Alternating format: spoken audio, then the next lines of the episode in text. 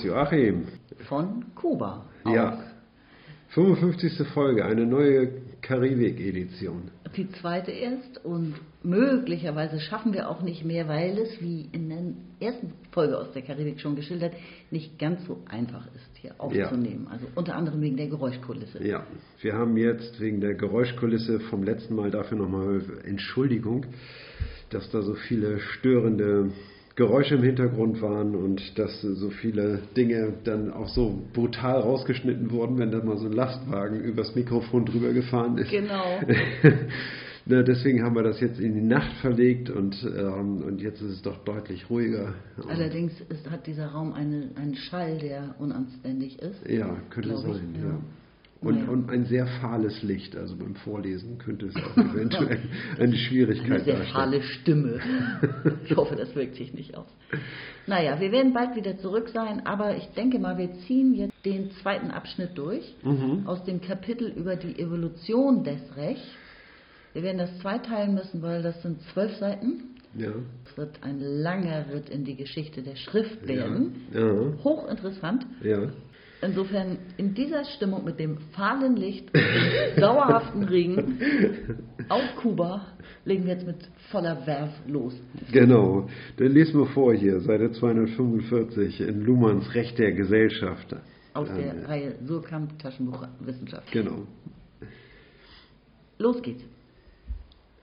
Bevor wir zu untersuchen beginnen, wie im Falle des Rechtssystems die evolutionären Funktionen der Variation, Selektion und Stabilisierung differenziert sind, müssen wir klären, wie überhaupt Strukturen des Rechtssystems fixiert sind, sodass sie dem Zugriff der Evolution unterliegen. Es liegt nahe, hier an schriftliche Fixierung zu denken. Aber bei einer genaueren Nachfrage stellt sich heraus, dass damit recht komplizierte Fragen angeschnitten sind. Ja, ähm, wir haben ja im, im letzten Abschnitt haben wir die Systemtheorie und die Evolutionstheorie zusammengedacht. Ne? Also das heißt, wir haben diese beiden Theorie-Pattern genommen und sie miteinander verknüpft. Systeme betreiben Evolution. Ne? Um das zu untermauern, mhm, müssen wir jetzt genau diese Strukturen identifizieren können, die äh, im Rechtssystem evolutionieren. Das heißt also, das haben, das haben wir auch schon gemacht. Also wir haben irgendwie schon ähm, Variation, Selektion und Stabilisierung ne, als begriffliches Triplett der äh, Evolutionstheorie. Das haben wir äh, bereits lokalisiert. Variation haben wir auf der Ebene der Elemente Genau. angesetzt, ne, die in der Autopoiesis stets reproduziert werden. Selektion haben wir auf der Ebene der Strukturen angesetzt, die Selektionsstrukturen, die äh, innerhalb der Kommunikation reproduziert werden, die wandelbar sind, ne, immer mit Bezug auf die operativen Geschlossenheit und die Wiederherstellung der operativen Geschlossenheit. Und die äh, Stabilisierung. Und die Stabilisierung, ja, das hängt zusammen jetzt eben auch mit der, äh, mit der Fixierung in den Systemen, in den kommunizierenden Systemen, im Rechtssystem. Wie sind die Strukturen fixiert? So, dass sie aufgelöst und rekombiniert werden können, so wie die Evolutionstheorie das eben erwartet. Ne? Also so, wie man das eben auch von der, von der DNA kennt, irgendwie, die eine beharrliche Evolution ermöglicht. Oder eben die ähm, Operationalität des Systems in seinen wiederholten Strukturen, ne, dass da eben ein Wandel auch der Strukturen ist. wiederholt nicht nur der, die Strukturen, sondern es variiert und kommt zu neuen Strukturen, die wiederum stabilisiert werden. Aber wie ist das Ganze fixiert? Ne? Das heißt, Woran also, genau können wir das ausmachen? Ne? Ja. Genau, ähm, die, die Stabilisierung oder auch Restabilisierung betrifft immer das gesamte System dann. Ne? Das kann man noch hinzufügen, kurz als Ergänzung. ja, um Ne? das also einmal richtig- Elemente, dann Strukturen und Ja. dann Gesamtsystem. Richtig. Und Mhm. jetzt kann man sich die Frage eben nochmal stellen, ja, aber woran genau machen wir denn diese Strukturen aus? Also ja. wir brauchen ja Begrifflichkeiten, Kategorien, woran wir es wirklich, wie er selbst sagt, auch fixieren. Ja, wie, wie sind diese Strukturen fixiert? Ne? Das heißt also im Rechtssystem ne, kann man davon ausgehen, dass der muss äh, möglichst gleichförmig äh, äh, laufend der Rechtsapparat ne? und, ähm, und diese Strukturen müssen in irgendeiner Weise fixiert sein. Das kann nicht nur einfach in der Kommunikation selber fixiert sein, sondern es braucht dann noch an weitere äh, darüber hinausgehende Strukturen. Ne? Und da kommt Luhmann äh, auf den naheliegenden Gedanken, dass es ja durch die Schrift fixiert genau. sein könnte. Ne? Und, ähm, sollte man so meinen. Sollte man meinen. Ne? Aber damit sind eben komplizierte Fragen angeschnitten und denen wollen wir jetzt nachgehen. Und da. Liest du jetzt weiter. Gut, dann lese ich auf Seite 245, zehnte Zeile. Schrift funktioniert als soziales Gedächtnis mit dem Vorteil, Wissen für unvorhersehbaren, wahlfreien Zugriff bereitzuhalten. Auch vor der Erfindung von Schrift gab es natürlich Gedächtnisleistungen im sozialen System der Gesellschaft. Vielfach wird angenommen, dass diese Gesellschaften ausschließlich auf das psychische Gedächtnis von Individuen angewiesen waren. Das trifft jedoch nicht zu. Vielmehr lag das soziale Gedächtnis im Tradieren von Wissen, also in der zeitlichen Verzögerung der Inanspruchnahme psychischer Gedächtnisleistungen, im Nacheinander ihrer Aktivierung, also im Zeitgewinn, der es ermöglicht, Wissen zu erhalten, auch wenn Zeit vergeht. Diese Form eines nur temporalen Gedächtnisses hatte jedoch erhebliche Nachteile, die sich besonders in Bereichen bemerkbar machen, wo Unsicherheit und Streit mit Bezug auf komplexe Bestände von unstrittigem Wissen zu beheben waren, also im Bereich von Divination und von Recht. Hier ging man denn auch sehr früh zu anderen Formen der Wissensspeicherung über, nämlich zu schriftlichen Aufzeichnungen, die in noch nicht vorhersehbaren Situationen mit spezifischem Zugriff reaktiviert werden können. Mhm. Okay, also er steigt jetzt ja langsam in dieses Thema Schrift ein und räumt erstmal mit einer Idee auf, dass, die, dass das Gedächtnis eines Individuums. Ne, eines, einer Gesellschaft, ein soziales Gedächtnis. Hm, warte mal. Nee, nee, ich will auf, auf was anderes hinaus. Mhm. Dass das Gedächtnis von Individuen die Basis des kollektiven Gedächtnisses waren. Ja.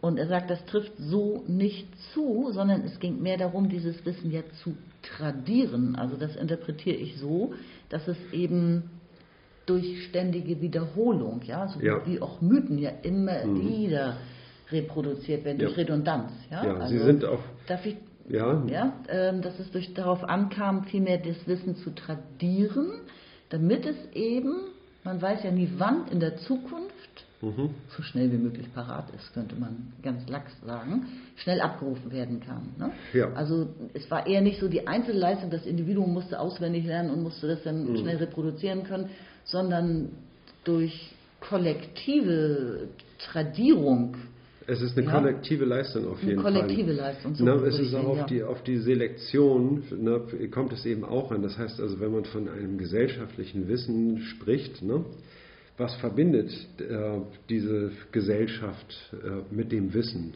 was, äh, was psychische Systeme reproduzieren? Das psychische System, das plappert ja möglicherweise auch. Es gibt ja viele Schwätzer und es gibt, also es ist ja auf jeden Fall das, das gesellschaftliche Wissen, reproduziert sich natürlich auf Grundlage der Einzelleistung von psychischen Gedächtnissen, ist aber ja. abhängig von der, äh, von der Bestätigung, von der wechselseitigen Bestätigung, mhm. also in diesem Prozess der doppelten Kontingenz. Mhm. Und dann ist es die Wiederholung. Ne? Das heißt also, ähm, in gewisser Weise, also das psychische System ist ja entkoppelt vom Kommunikationssystem. Mhm. Ne? Das äh, haben wir ja schon vielfach betont und herausgearbeitet, ne? dass, es, äh, dass diese beiden Systeme koexistent sind, ne? ja. aber strukturell äh, aneinander gekoppelt sind. ne, und äh, sich wechselseitig interpenetrieren. Ne? Und hier hat man eben solchen Fall, ne? also psychische Gedächtnisleistungen gehen natürlich ein in die Reproduktion gesellschaftlichen Ja. Wissens, ne? sind aber quasi nur eine Voraussetzung. Das Entscheidende ist, Mhm. dass es äh, in der Kommunikation immer wieder wiederholt wird und immer wieder bestätigt wird, ne? dieses Wissen. ne? Genau, und entscheidend ist auch, das hat er hier auch extra kursiv hervorgehoben, es geht ja um die zeitliche Verzögerung der Inanspruchnahme. Mhm. Ne? Die Inanspruchnahme psychischer Gedächtnisleistung. Der Witz ist ja, dass du nie weißt, wann du eine Weissagung brauchst, die, von, die schon ausgearbeitet vorliegt. Ja. Sozusagen. Ja, also eine, einen Rat, eine Rechtsprechung, eine Deutung von Mhm. äh, Verhaltensempfehlungen. Äh, so, Mhm. ja. Und äh, es geht tatsächlich darum, dass, es, dass, es, dass du es in der, in der Zukunft brauchst, aber du weißt nicht wann. Die Ja. Gesellschaft hat nie gewusst, wann sie es brauchen wird. Auch diese Divination, diese Weissagungen als eine Art Vorläufer des Rechtssystems. Ja. Und da, also durch die Tradierung hat man erst diesen, diese zeitliche Verzögerung hinbekommen. Die Einzelleistung nützt ja nichts, wenn es nicht Tradition ist, dass diese Einzelleistungen äh, äh, immer und immer wieder gebildet werden müssen. Ja, ja, genau. Na, also die Tradierung heißt natürlich auch eine Wertschätzung eines Wissens irgendwie und äh, setzt auch äh, gesellschaftliche Strukturen voraus, die äh, zum Beispiel Autorität. Ne? Das heißt also eine, ähm, das Wissen von Autoritäten von wissenschaftlichen Kapazitäten, meinetwegen von Medizinern, die Rang und Namen haben oder von Ja, oder von Schamanen damals Oder oder, Schamanen, weisen ja, Menschen, ne? ja. die Weisheit, da kommt vorher. Und, und dergleichen mehr. Ne? Das heißt also, diese, deren Weissagungen sind natürlich von besonderem Wert ne? und, und neigen dazu, tradiert zu werden. Hm? Aber in, in bestimmten Situationen reicht eben diese Form äh, der Wissenskonservierung nicht aus. Nämlich eben dann, wenn es Streit gibt. Irgendwie, ne? Das heißt also, dann werden sozusagen die, ähm, die Wissensbestände, es werden verschiedene Quellen zitiert, man läuft da gegeneinander und dann wird Wissen gebeugt, sage ich mal, damit es äh, die Situation, äh, damit es besser zu meiner Situation passt, sage ich mal. Ne? Und in diesem Fall braucht man einfach ein, wie soll man sagen, konsistenteres Medium, ne? als, äh, als einfach die äh, verbale Reproduktion in der Kommunikation. Ne? Und in der Situation ja auch. Ne? ja, Es ist ja nicht nur denn die Kommunikation, sondern diese mündliche Kommunikation erfolgt ja situativ. Auch, Ja. ne? Also man muss sich ja auch wirklich mal die Aufgebrachtheit der Ja. Beteiligten dann Ja, vorstellen. ne? richtig. Wenn dann die Clans irgendwie zusammenkommen und die Gewährsleute irgendwie Stellung beziehen und dann irgendwie eine imposante Übermacht aufbauen Mhm. und, und die Version ihres, äh, äh, ihres Redesführers äh, bestätigen. Da geht es dann auch nicht mehr um Wissen, sage ich mal, ne, sondern da geht es dann auch äh, da um, um die Situation selber, ne, Genau. wie die Situation. Man bringt sein Rudel mit und welches bellt jetzt am lautesten so. Ja, so ungefähr, Ja. genau. Ne? Und, Das ähm, war nicht optimal jedenfalls. Das hat man schon früh erkannt. Genau, ne? das heißt also, das war nicht besonders von Weisheit gesteuert, könnte man sagen. Sehr manipulierbar. Ja, Und ich meine, jetzt kommt ja schon dieser Übergang genau darum, weil man gemerkt hat, dass es suboptimal ist, verbesserungsbedürftig, ging man früh zu anderen Formen der Wissensspeicherung über, drückt Luhmann sich hier aus. Und jetzt sind wir schon wieder bei der Schrift, nämlich Ja. zu schriftlichen Aufzeichnungen. Und jetzt würde ich gerne nochmal hinzufügen, ab jetzt geht es erstmal, und zwar wirklich viele Seiten lang, nur noch um Schrift. Ja, um, um die Evolution der Schrift, um die Bedeutung der Schrift und so weiter. Und da kaum zu unterschätzen an, in seiner Bedeutung. Genau, Schrift, ne? absolut. Es Ja. ist auch sau spannend, finde ich wirklich auch.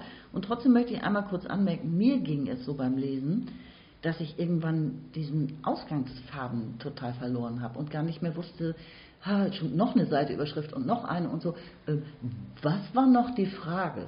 Ja, mhm. und ähm, das wollte ich jetzt nur einmal mal, vielleicht, wenn, falls es noch jemandem so geht, mal vorweg schicken diese, diese Rückkehr zur Ausgangsfrage, wie fixieren wir die Strukturen des Rechtssystems, dass es auch mal in Richtung einer, einer Antwort kommt. Das ist ungefähr erst nach neun Seiten, Ja, dass Luhmann darauf zurückkommt. ja, da bitten wir dann etwas um Ja? Geduld und Ja. einfach diesen, äh, diesem Faden folgen. Das Thema Schrift ist super interessant. Ne? Also zum Beispiel der Unterschied von historisch und prähistorisch. Ne? Wodurch wird der festgelegt? Ne? Das kennt man ja. Auch durch Schriften. Der wird durch Schrift festgelegt. Ne? Das, das heißt also, wir leben in einer Gesellschaft, die Wissenschaft betreibt ne? und die eben auch Geschichte als Wissenschaft betreibt. Ne? Und äh, ja, inwiefern hat diese Geschichte überhaupt Zugriff auf die Vergangenheit? Ne?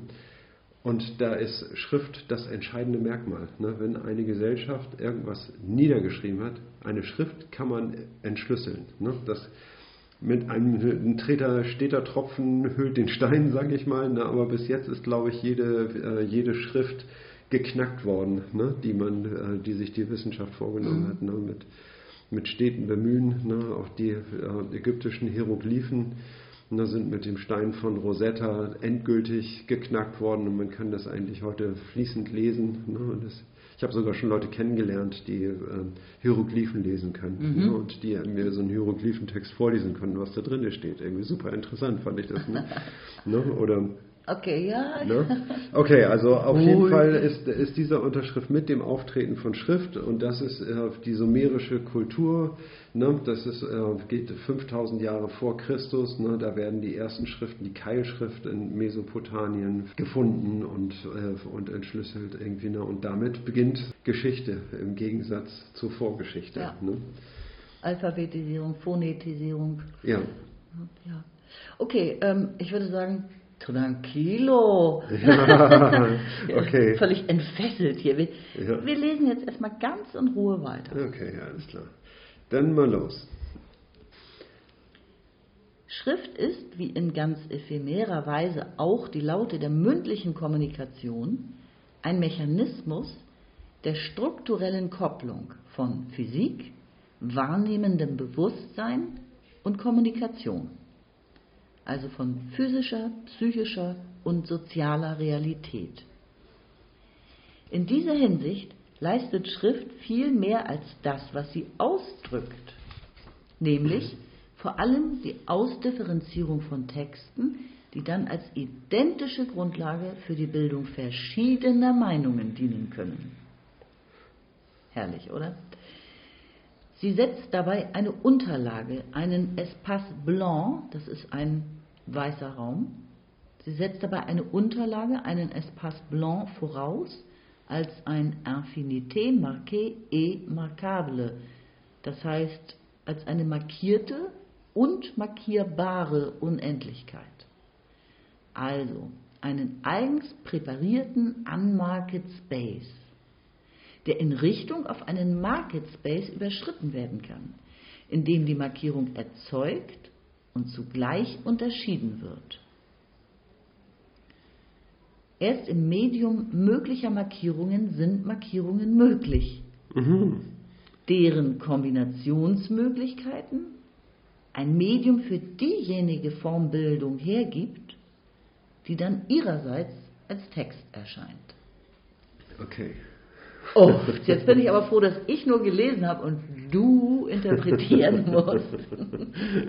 Das, weißt du, das ist ein Satz, der könnte in einem Woody Allen-Film vorkommen. ne? Ja, kann schon Die sein. Leute stehen in New York so am Kino und in der Schlange und, und geben oder in der Ausstellung und geben solche Sätze von sich. Ja. Und die ganze Welt lacht. Ja, kennst du diesen Streifen mit Woody Allen? Naja, klar. Ne, mit Marshall McLuhan. Ja, genau. Daran muss ich denken. Das ist so der tatsächlich hinter dem Poster ja. hervortritt und, ja. ah, da sind Sie ja, Herr McLuhan. Ich hätte mal eine Frage an Sie. ähm, okay. Gut, also gehen wir nochmal an den Anfang zurück. Schrift ist, wie in ganz ephemerer Weise, ephemer heißt flüchtig, also Schrift ist wie in ganz ephemerer Weise auch die Laute der mündlichen Kommunikation. Also die mündliche Kommunikation ist ephemer. Das heißt also, indem ich das Wort ausgesprochen habe, ist es eigentlich auch schon verflogen. Es hat aber ein physikalisches Substrat, nämlich die Schwingung mhm. der Luft, ne, mhm. könnte man sagen. So, und, äh, und Schrift ist im Grunde genommen nichts anderes. Nur Schrift ist sehr viel geduldiger. Das steht auf Papier und Papier hat, wenn man es irgendwie trocken und richtig lagert und frei von, von Sauerstoff und auch das richtige Papier nimmt, also säurefreies Papier, ne, dann kann Papier schon mal so ein paar hundert Jahre alt werden. Ähm, und wir sind ja. gerade im Zeitalter der Digitalisierung, also die Papierbindung entfällt gerade. Ja, die Papierbindung entfällt aber auch nicht ganz, ne, weil digitale Medien, wie ich festgestellt habe, sind dann doch nicht ganz, sind in gewisser Weise auch ephemer. So, ne? Also mir sind dann doch schon manche Festplatten abhanden gekommen, Klar. die ich dann für immer aufheben wollte, weil da ganz wichtige Sachen drauf gespeichert sind. Ne? Also das ist irgendwie noch, äh, ja, ein egal. Sonderproblem, die Konservierung. Es ist ein Sonderproblem, ja. die Konservierung. Auf jeden Fall ist Schrift äh, in, auf, in Papierform in sehr guter äh, Art und Weise verfügbar. Ne? Man kann es ins Regal stellen und hat einen sehr schnellen Zugriff darauf. Ne? Es ist Druckerschwärze auf weißem Papier, das ist so der Standard. Es geht auch anders, man kann es auch in Stein meißeln und so weiter. Egal. Ne?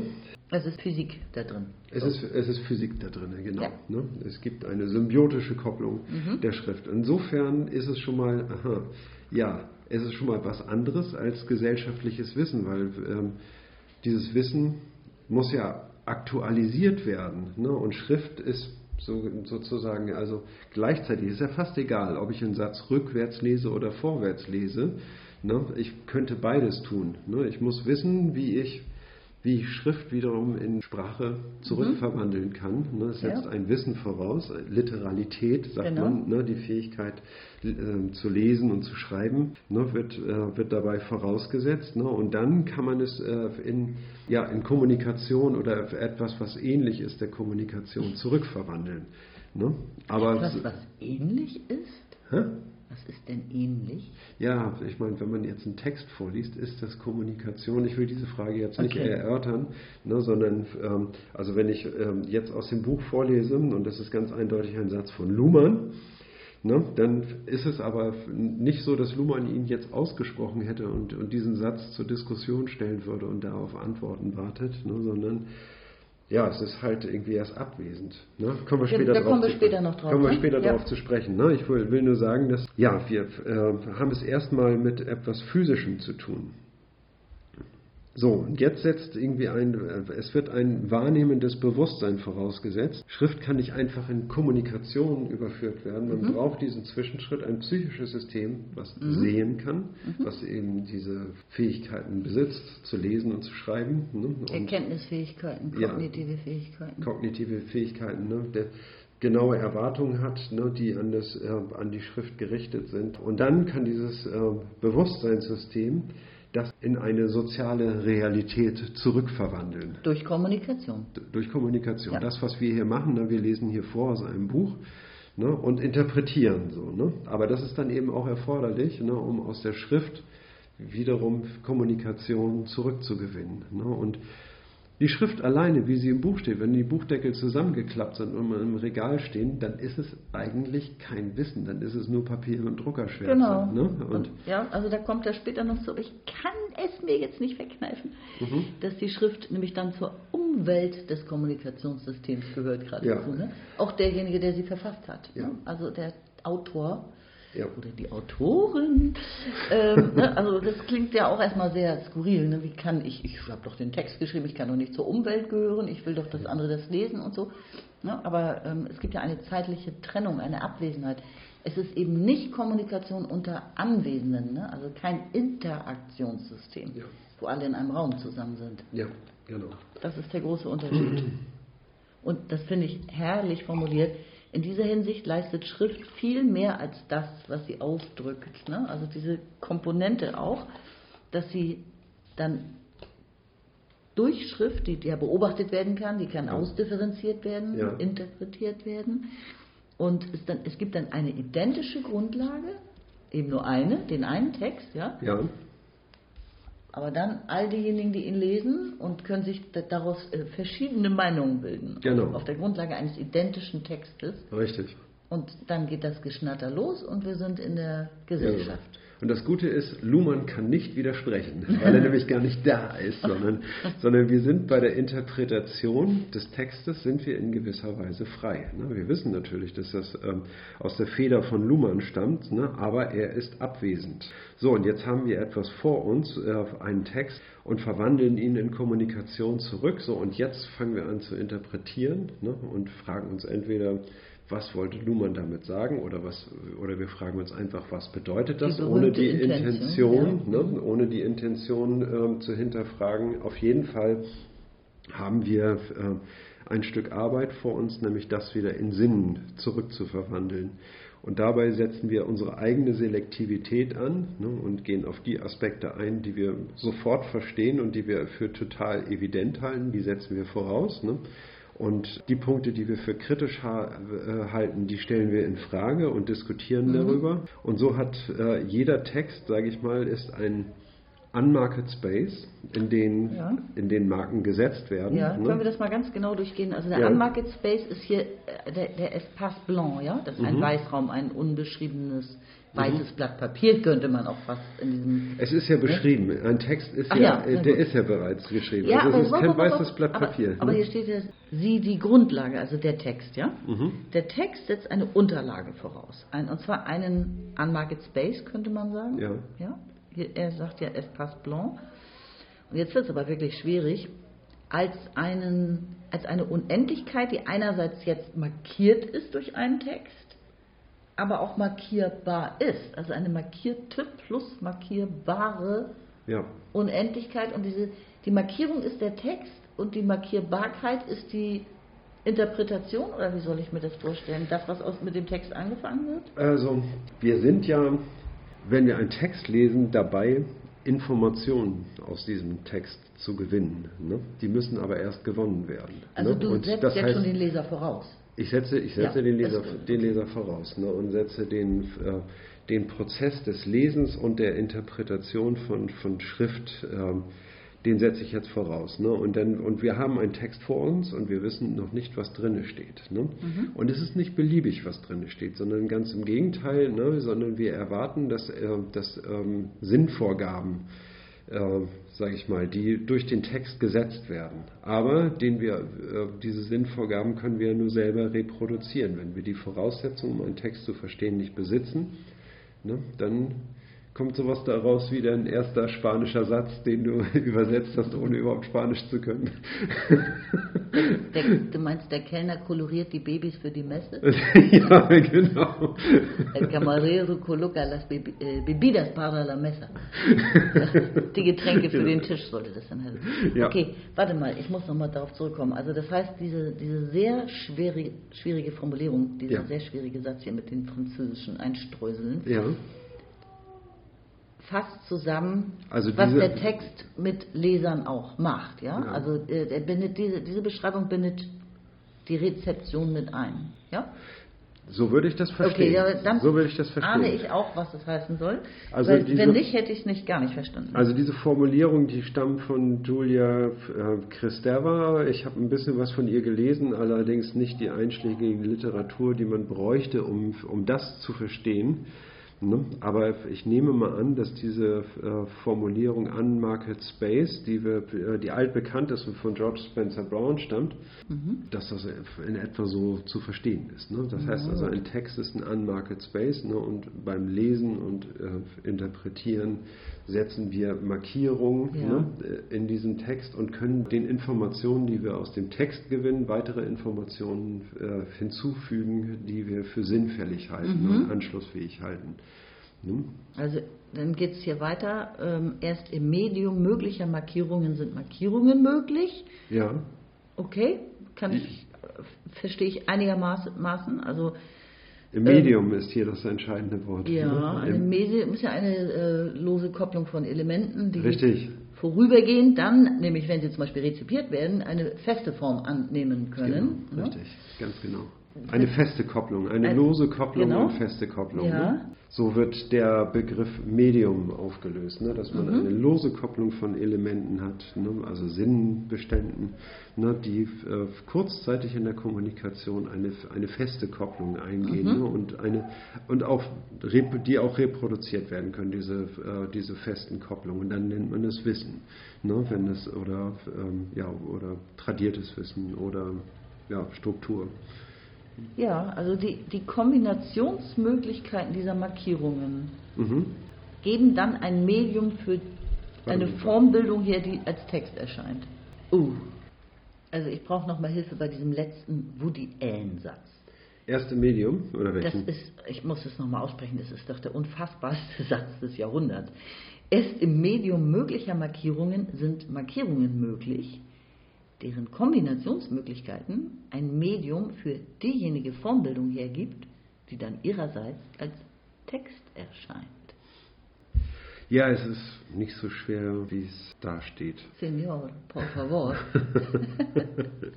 Der Text gibt mögliche Markierungen vor und diese Kombinationsmöglichkeiten, die hier vorgegeben werden können, ne, bieten die Möglichkeit weiter mit, äh, Ja. mit, diesen, mit diesen Formen und diesen Markierungen, äh, sie weiter zu verknüpfen, sie in verschiedene Richtungen zu deuten. Ne, andere Sinnbestände ähm, damit zu verknüpfen und das auf die Situation und das Interesse, mit dem man an diesen Text herangeht, das darauf zuzuschneiden.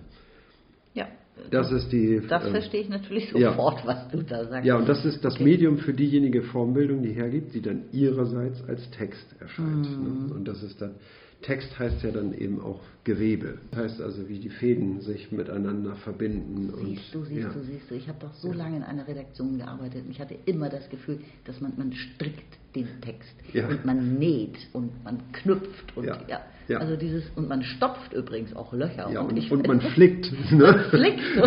Also das Gewebe passt hundertprozentig. Ich bin Ja. ganz bei dir. Genau. Gut, dann hast du mir jetzt aus der Patsche geholfen, weil dieser Satz, also der hat einen kleinen Schreiber mir hervorgerufen beim ersten Lesen. Ja, also es wird auf jeden Fall dem Le ganz viel vorausgesetzt beim Lesen dieses Satzes. Und ich weiß auch nicht, ob, ob ich damit 100% ins Schwarze treffe. Lieber Leser, fühle dich aufgefordert, äh, deinen Senf dazuzugeben. Die Möglichkeit besteht natürlich auf, äh, äh, lieber Zuhörer, wollte ich natürlich sagen. Und liebe Zuhörerinnen, und die kann auch Ja, die auch, ihre, ja. ihre Senfen dazugeben. genau. Senf, gibt es auch einen weiblichen Senf? Ja, gerne.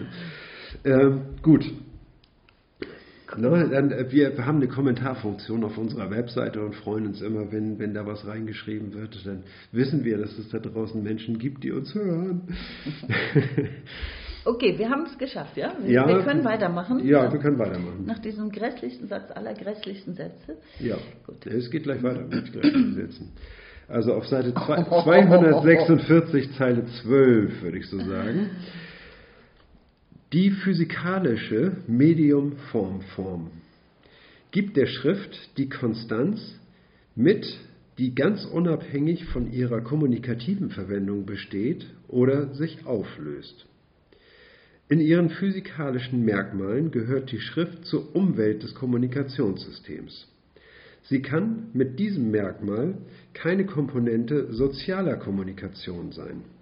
Das Kommunikationssystem assimiliert sie nur, um mit Piaget zu sprechen, indem es Schrift als Information benutzt. Die Assimilation bezieht sich nur auf den Sinn, nicht auf die Physik der Schrift. Eben deshalb kann die Schrift Konstanzen gewährleisten, die einen differenziellen Informationsabruf im geschlossenen Kommunikationszusammenhang des Systems nicht behindern und es dem System ermöglichen, in der Wiederverwendung von Sinn eigene Identitäten zu kondensieren. Schrift erleichtert den Wiederzugriff auf Sinngehalte. Sie erschwert das an sich Wohltätige Vergessen. Wir hatten ja in einem Punkt schon vorweggegriffen. Ne? Also die physikalischen Merkmale der Schrift bedeuten selbstverständlich, dass eben Papier und Tinte oder Blei, was immer da so drin steckt, ähm, die, dieser, diese physikalische Komponente schließt Schrift als Mitglied des Kommunikationssystems aus, als Element. Ja. Insofern und in dieser, mit diesem Merkmal, sagt er hier, ist Schrift keine Komponente sozialer Kommunikation, Mhm. aber natürlich kann sie assimiliert werden, also das Kommunikationssystem kann sich den Sinn einverleiben, Ja. Der daraus gezogen werden kann. Genau. Ja, ob er genau so interpretiert wird, der Informationsgehalt, wie, wie gedacht, erwünscht, Wie intendiert, weiß man Piaget sich das gedacht hat, ne? ob wir Piaget hier richtig verstehen oder Luhmann Piaget, das sei dahingestellt. Auf jeden Fall macht Luhmann was hier mit dem Sinn, den Piaget in Form von Büchern zur Verfügung gestellt hat. Ja, also die Kommunikation benutzt natürlich die Schrift, um Informationen zu gewinnen für die Kommunikation. Ja, von dem physikalischen Gehalt können wir uns erstmal völlig verabschieden. Wir sind hier im, in der Theorie sozialer Systeme, also das ist, der spielt keine Rolle. ja, genau. Ähm, und gerade Wiederum kann man sagen, weil die physikalische Identität aber auch vorhanden ist und die Schrift ja wieder hervorgeholt werden kann, Mhm. nur darum wiederum hat, äh, kann Schrift diese Konstanz gewährleisten. Ja, Dass sie immer wieder betrachtet werden kann, neu diskutiert werden kann, der Ja. Sinngehalt neu in Frage gestellt werden kann oder zitiert Ja. werden kann, wie auch Ja, immer. Ne? Also es gibt also eine Beweismöglichkeit auch durch Schrift. Ja. Er sagt ja auch in physikalischer Form, irgendwie liegt die Schrift ja vor ne? und damit ist sie unabhängig von ihrer kommunikativen Verwendung. Das heißt also, es gibt so manche Bücher, die ja tausend Jahre nicht gelesen wurden, ne? um dann plötzlich wiederentdeckt zu werden und äh, dann auch wieder gedruckt zu werden und dann auch wieder gelesen zu werden. Ne? Das heißt also, das ist das Phänomen der Schrift. Ne? Aber es kann sich eben auch äh, wirklich in nichts auflösen, in Asche zerfallen und ist dann wirklich endgültig verloren. Ne? Das ist eben auch die, Das ist das, was am Anfang gesagt, ne? dass die Gefahr der Auflösung ja, auch drin steckt. ja. Ja.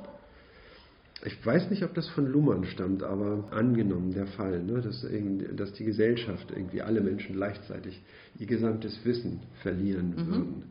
Ne, was, welche Situation wäre dramatischer? Ne? Plötzlich sind wir alle wieder sozusagen auf dem Niveau eines sechsjährigen Schulkindes irgendwie und müssen alles nochmal neu lernen. Ne? Situation 1. Oder alles Wissen dieser Welt wäre sozusagen, alle Bibliotheken dieser Welt würden gleichzeitig verbrennen.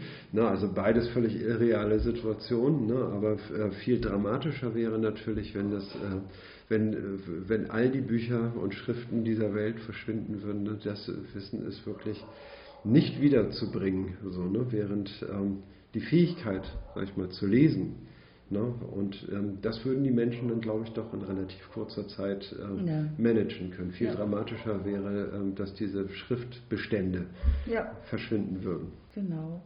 Und ähm, dass das Vergessen wohltätig ist, da gibt es auch noch eine lustige Fußnote. Er sagt, denn dass auch schriftlich fixierte Rechtstexte vergessen werden können, ist vor allem für die Zeit vor der Erfindung des Buchdrucks anzumerken. Also es ist auch passiert. Ja, Ne, klar. genau.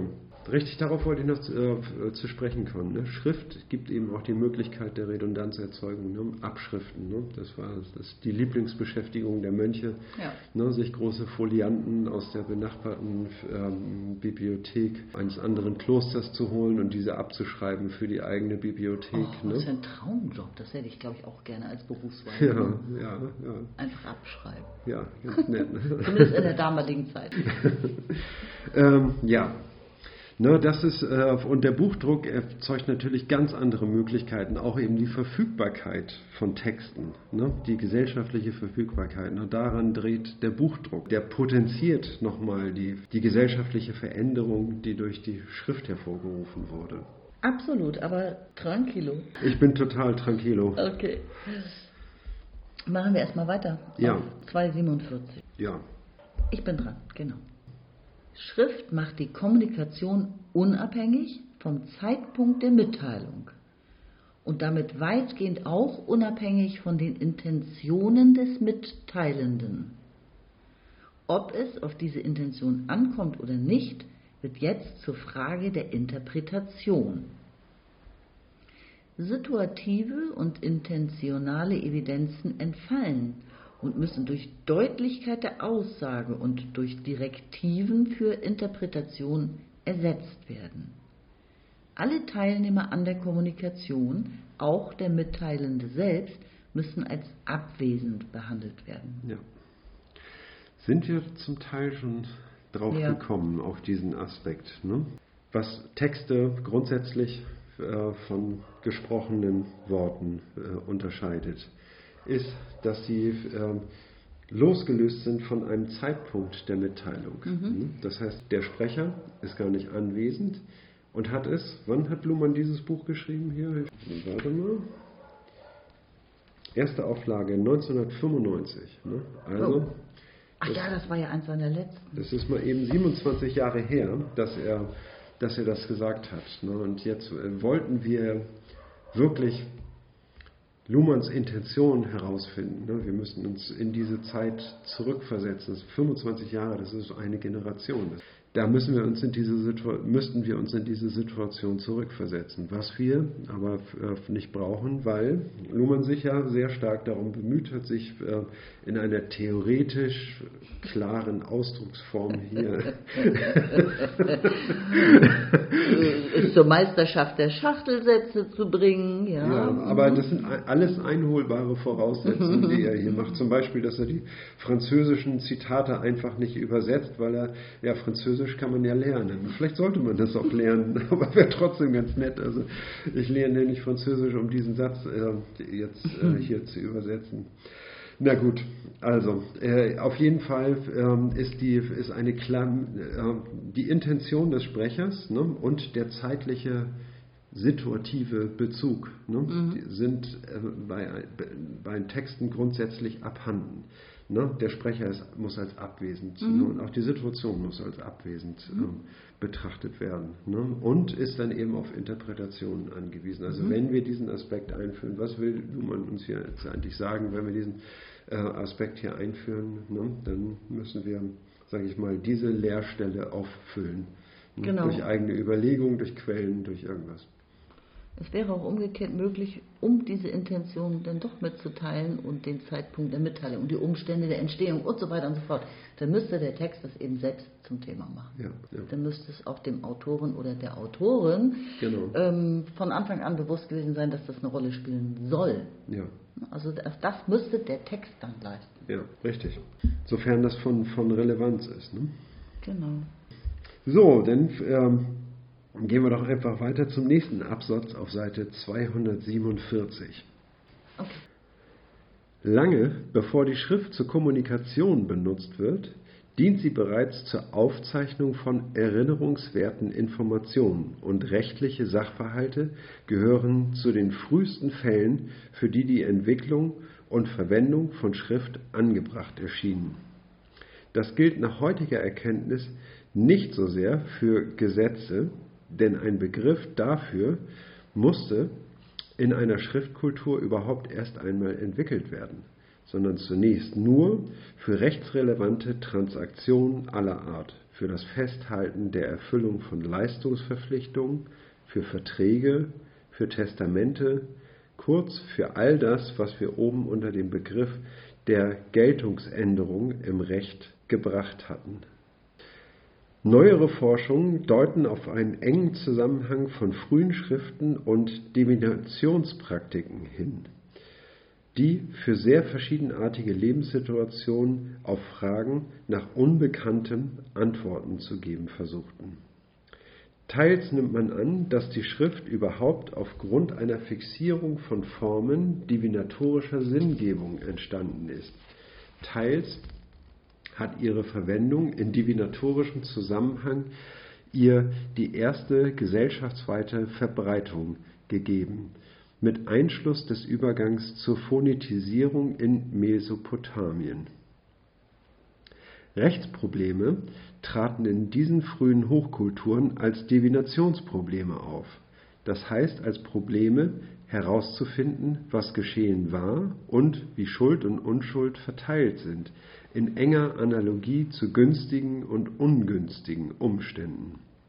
Auf diese Weise nahm das Recht an der Komplexifikation und der Rationalisierung sowie an der fachlichen Expertise teil, die für Divinationszwecke entwickelt worden war. Und Schrift diente im einen wie im anderen Zusammenhang der Aufzeichnung des dazu nötigen Wissens. Die gefundenen Schriftzeugnisse, etwa der berühmte Codex Hammurabi, waren denn auch nicht Gesetze in unserem Sinne, nicht Fixierungen des durch sie in Geltung gesetzten Rechts. Sie entsprachen in ihrer Wenn-Dann-Form genau den normalen Regeln der Divination und dienten in diesem Kontext der Lösung von Fallproblemen, auch der Gerichtspraxis. Die generalisierende Kasuistik und die binäre Kodierung in günstige und ungünstige Zeichen war primär für Divinationszwecke geschaffen worden, und der entsprechende Komplexitätsschub mitsamt seiner Schriftgelehrsamkeit kam dann auch dem Recht zugute. Also so langsam nimmt die Sache Fahrt auf. Ich gehe jetzt wirklich an den Anfang zurück, weil das war ja, ja ein langer Absatz. Ja. ja Lang, lange bevor Schrift zur Kommunikation benutzt wird, dient sie bereits zur Aufzeichnung von erinnerungswerten Informationen und rechtliche Sachverhalte gehören zu den frühesten Fällen, die für die Entwicklung und Verwendung von Schrift angebracht erschienen. Das ist der erste Satz hier. Da kann man noch mal kurz auf die Fußnote eingehen, die ist nämlich auch sehr interessant. Hier mhm. die Fußnote 25 auf Seite 247. Und zwar sagt er, das gilt für einen Zeitraum vermutlich, der Jahrtausende vor der Erfindung der Schrift sogar schon beginnt. Er verweist auf die Anfänge des Neolithikums, das heißt, das ist ja ungefähr die Zeit, in der die Menschen sesshaft wurden, also von Sammlern und Jägern zur, zum Ackerbau übergingen und mhm. ne, ähm, Viehzucht betrieben. Also seit einer so langen Zeit dient die Schrift schon, um Sachverhalte aufzuzeichnen, die wir in heutige, also aus heutiger Sicht gar nicht jetzt als Gesetze, Urteile und so weiter bezeichnen würden, sondern eher, es ging mit kleinen Transaktionen los, Verträge, Testamente, mhm. Erfüllung von Leistungsverpflichtungen. Also man hat eigentlich Dinge festgehalten, weil es sicherer erschien, ja, um, mhm. um gerade bei einem Vertrag, ja, ein, da wird ein Versprechen gegeben, ja. zwei Menschen, der eine schuldet dem anderen was und so, wie kann man sich daran erinnern, man macht einen Vertrag, in welcher Form auch immer, ja. ja. Und in dem Moment, wo ein Vertrag gebrochen wird, wird, dann braucht es eine Rechtsprechung, könnte man aus heutiger ja. Sicht sagen. Ja. Damals war es eben eher Divination, Weissagung war sozusagen die, wir haben ja von Pre-Adaptive Advances jetzt schon öfter mhm. gesprochen, mhm. diese Weissagungskultur ist ja im Grunde der Vorläufer des Rechts gewesen. Ne? Das ist eine eine, eine Vorentwicklung. Nur, nur eins nach dem anderen. Also äh, ich denke mal, dass die, äh, dass vor der Schrift äh, bevor Schrift zur Kommunikation benutzt wird. Ja. Ne? Das heißt also, wir haben es äh, mit, Schriften, mit, Schriften, mit Schriften zu tun, die äh, vielleicht ganz rudimentär sind. Ne? Ich sage mal, die einfachste Form der Schrift, die man sich vorstellen kann, ist meinetwegen eine Strichliste. Genau. Irgendwie mit einem Zeichen daran, irgendwie ne, für ähm, für Scheffelweizen ja, ne? und, genau. ähm, und dann eine Strichliste irgendwie, indem man dann sagt, irgendwie, äh, okay, so und so viele Scheffelweizen hast du an dem und dem Tag geliefert. Ne? Genau. Ne? Und dann äh, gibt es vielleicht ein Zeichen für Montag ne? und Dienstag und Mittwoch so. Ne? Und auf diese Art und Weise kann man, kann man schon mal etwas festhalten. Mhm. Ne? Das ist aber noch keine ähm, Schrift, mit der man mit der man Kommunikation oder Richtig. die man in die Kommunikation einflechten genau. kann. Genau, erstmal nur zur Aufzeichnung genau, sozusagen. Ne? Ja. Also dazu mhm. ist die, die Phonetisierung. Das heißt also, dass man eine dass man das, was man sagt, genauso wie es gesagt wurde, niederschreiben kann. Mhm. Ne? Indem man Sprache erstmal in ein Lautbild verwandelt. So funktioniert das nämlich. So funktioniert auf jeden Fall unsere Sprache, ne? indem man ähm, das gesprochene Wort in ein Lautbild verwandelt und dieses Lautbild anhand von, ähm, von Zeichen, die für Lautwerte stehen, äh, transformiert ne, und daraus einzelne Worte bildet. Mhm. Ne? so weit war man damals noch gar nicht. So weit ist man damals noch nicht gewesen, genau. genau. sondern man hat sich zunächst mal mit Symbolen beholfen ne, und ist dann langsam zur Phonetisierung der Sprache mhm. übergegangen, ne, etwa indem man dann äh, einen Satz wie Cäsar fährt zum Rat mhm. nach Rom. Ne? Dann hat man das Zeichen für Cäsar gehabt. Ne? Dann hat man ein Lorbeerkranz wahrscheinlich? Ja, genau, ein Lorbeerkranz, richtig, wie das im Asterix ja, genau. immer gemacht wird. Ne? Und dann hat man vielleicht ein Pferd gemalt, ne? Mhm. weil das Wort Pferd hört sich äh, so ähnlich an wie Pferd, ja. ne? also fahren. Ne? Ja. Und und wahrscheinlich äh, zum, ist er geritten, zum, ja. Ja, genau, und dann zum Rad. Und dann hat man vielleicht ein Rad gemalt. Ja. Also das ist der Übergang, sage ich mal, von einer Symbolsprache zu einer phonetischen Sprache, ja. ne, indem man die, den Lautwert. Von Piktogrammen, ne, könnte ja. man sagen, ne? Picture, Piktogramme. Weiß ich nicht, habe ich noch nicht so gehört, den Ausdruck, mhm. ja, Piktogramm. Na gut, aber ja, egal. Ja. Also ja, so ist ähm, die Schrift entstanden und das hat man natürlich in der Jungsteinzeit noch nicht gehabt. Nein, genau. Da hat man hauptsächlich erstmal mit äh, Symbolen gearbeitet. Und tatsächlich ist es auch so, dass die Zeichen unseres Alphabets, ne, das A zum Beispiel, das, äh, wenn man das jetzt etymologisch zurückverfolgt, wo kommt es eigentlich her, dass man ein A wie ein, wie ein Dach mit einem Querbalken so mhm. malt irgendwie? Ne? Warum ist das ein A?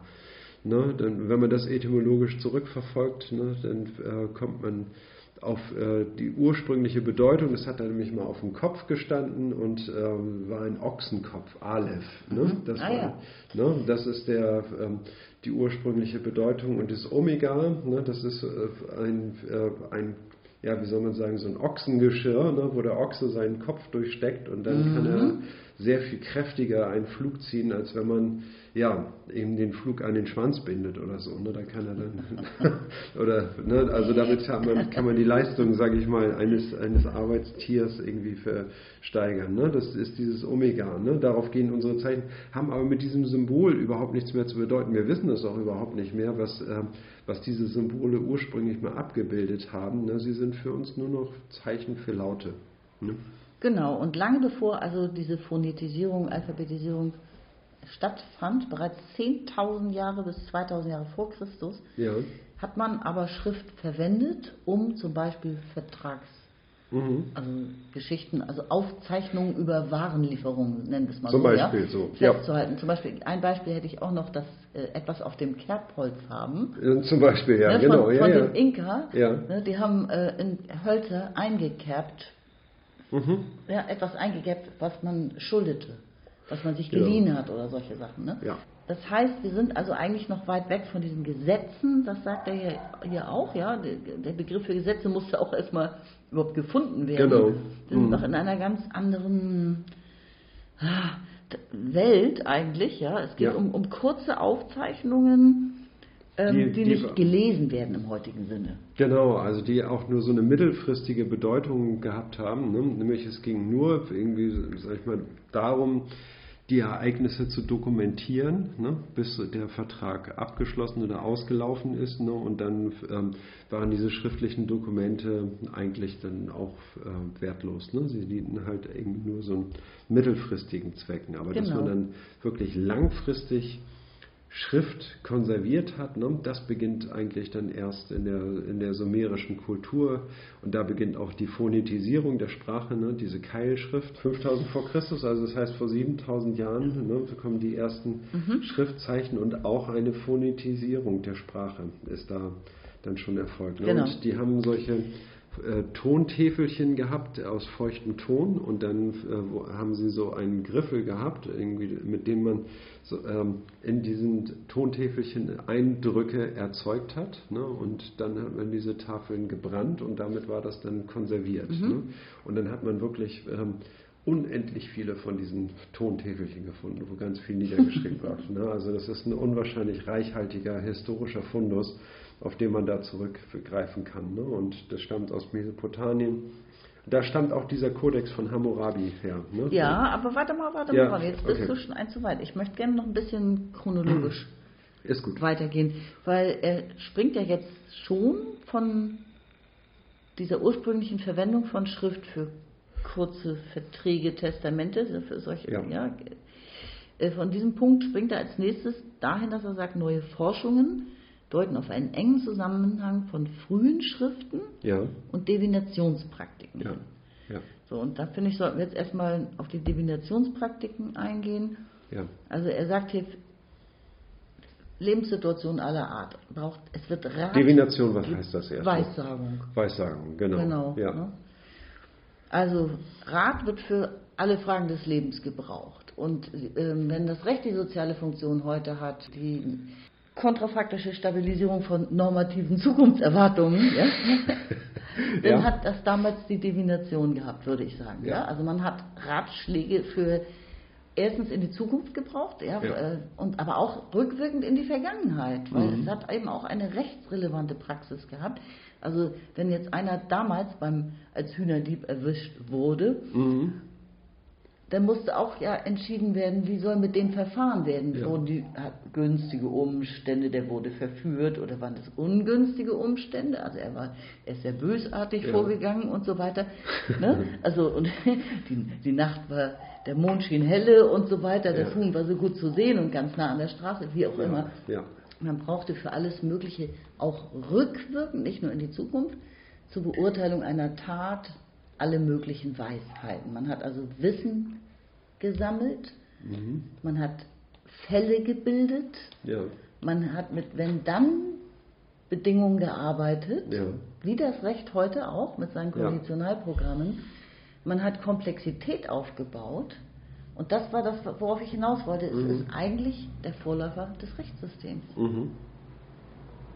Also, und, oder es sind diese Pre-Adaptive Advances, diese Ja. Divinationspraxis ist halt das Gericht von damals gewesen sozusagen. Ich weiß nicht, was das für Typen gewesen sind oder für Frauen. Ich stelle mir immer Frauen vor. Naja, das müssen dann ja schon also Gelehrte, Gelehrte ja. gewesen sein, Weise. Ne, die dann ja weise, ne, und sie mussten dann irgendwie auch den den Impetus gehabt haben, ähm, das irgendwie aufzuzeichnen. Das heißt also, dafür müssen dann auch Ressourcen zur Verfügung gestanden haben. Also es ist auf jeden Fall eine wohlhabende Schicht der Gesellschaft. ähm, Ja, und da sagst du was. Die, diese Divinationspraxis hat nämlich, das wäre der nächste Schritt hier im Text, ja, äh, man nimmt teils an, dass die Schrift überhaupt aufgrund einer Fixierung von Formen divinatorischer Sinngebung entstanden ist. ja, Also der Bedarf, diese, diese Divinationspraxis hat sich ja praktisch ausdifferenziert, könnte man ja in Luhmanns äh, Ja, Begriffen sagen. definitiv, ja. ja. Und ist wahrscheinlich auch mannigfaltig geworden und da hat Ja. es auch einen Bedarf gegeben,